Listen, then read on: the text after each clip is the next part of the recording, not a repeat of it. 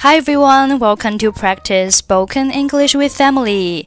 欢迎收听和 Emily 一起练口语，我是 Emily。Okay, today's sentence is Let's fix it at 7 o'clock. Let's fix it at 7 o'clock. Let's fix it at 7 o'clock. Fix, f i x，在这里是动词，表示确定。Let's fix it at seven o'clock，意思就是我们定在七点钟。你好，汤姆，你今晚有安排吗？Hello, Tom. Do you have any plans for this evening? 没有什么特别的安排。 Nothing special。和我一起吃晚饭怎么样？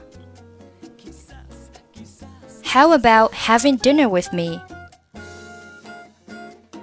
好极了，我非常愿意。什么时候？That's great. I would love to. When? 我们定在七点钟可以吗 ？Let's fix it at seven o'clock, OK?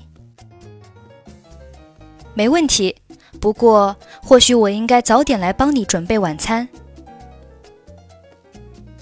No problem. However, maybe I should come early to help you prepare the dinner.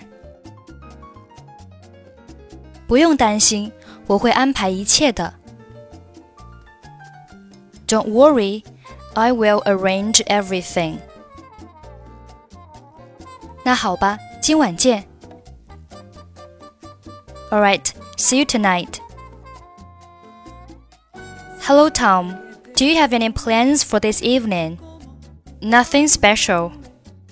How about having dinner with me? That's great. I would love to. When? Let's fix it at 7 o'clock, okay? No problem. However, maybe I should come early to help you prepare the dinner.